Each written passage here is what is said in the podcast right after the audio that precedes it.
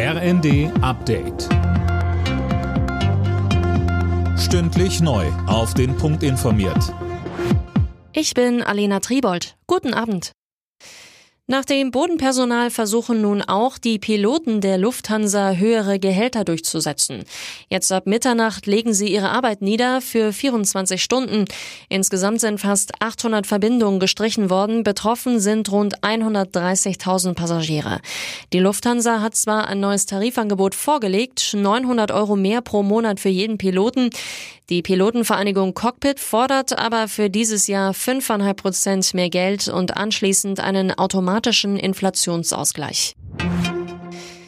Die an die Omikron-Variante angepassten Corona-Impfstoffe dürfen nun in der EU eingesetzt werden. Sie haben die Zulassung der Europäischen Arzneimittelbehörde bekommen. Mehr von Philipp Rösler. Kommende Woche sollen die an die Variante BA1 angepassten Impfstoffe von BioNTech und Moderna in Deutschland ausgeliefert werden. Das hat Gesundheitsminister Lauterbach angekündigt. Er rät dazu, mit der nächsten Impfung bis dahin zu warten.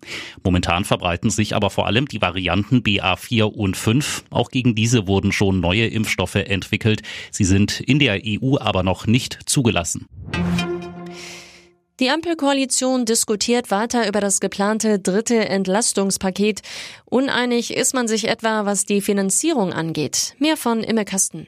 Um weitere Entlastungen bezahlen zu können, fordern SPD und Grüne eine Übergewinnsteuer für Unternehmen, die von den hohen Energiepreisen profitieren. Das lehnt die FDP allerdings ab. Einig ist man sich bisher lediglich, dass neue Entlastungen schnell bei den Menschen ankommen müssen.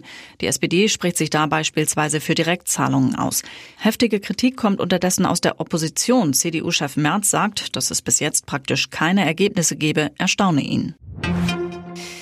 Der verstorbene ehemalige Sowjetstaatschef Mikhail Gorbatschow wird am Samstag beerdigt. Russlands Präsident Putin wird nicht dabei sein.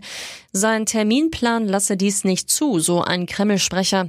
Putin habe an Gorbatschows Sarg im Krankenhaus Blumen niedergelegt, hieß es. Alle Nachrichten auf rnd.de